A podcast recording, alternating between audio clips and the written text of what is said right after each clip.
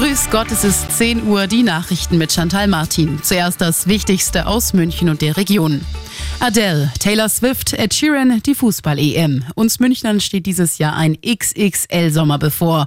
Viele Menschen aus der ganzen Welt kommen zu uns in die Stadt. Bedeutet mehr Einnahmen für Hotels und Restaurants, aber auch für die Geschäfte hier. Mit welchen Zahlen die Stadt genau rechnet, das gibt Wirtschaftsreferent Clemens Baumgärtner heute bei einem Pressetermin bekannt. Unsere Arabella München-Reporter sind vor Ort. Was eigentlich eine Traumreise sein sollte, wird mehr und mehr zum Horrortrip.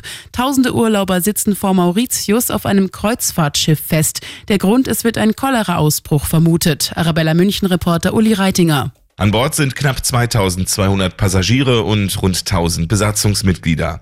14 von ihnen leiden an Durchfall und Erbrechen und wurden auf ihren Zimmern isoliert. Mediziner sind mittlerweile an Bord gewesen und haben Proben genommen. Die Auswertung dauert bis mindestens morgen. Ist es wirklich Cholera?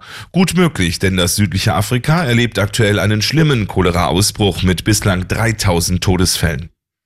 Seit dem Angriff der Hamas auf Israel hat es in Bayern mehr als 140 antisemitische Straftaten gegeben. Das zeigen Zahlen der Münchner Generalstaatsanwaltschaft. Es geht unter anderem um antisemitische Beschimpfungen oder Bombendrohungen gegen israelische Einrichtungen.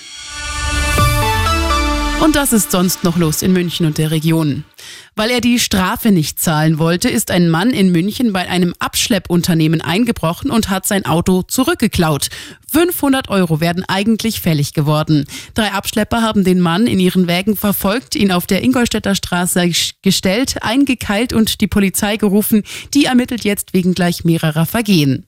Und Kirchheim bei München hat einen neuen Bürgermeister, Stefan Keck von der SPD. Er hat bei der Wahl gestern über 80 Prozent der Stimmen bekommen und folgt auf Maximilian Böltel von der CSU, der jetzt im Landtag ist. Immer gut informiert und mehr Nachrichten für München und die Region wieder um 11. Und jetzt der zuverlässige Verkehrsservice mit Sandra Lehmann.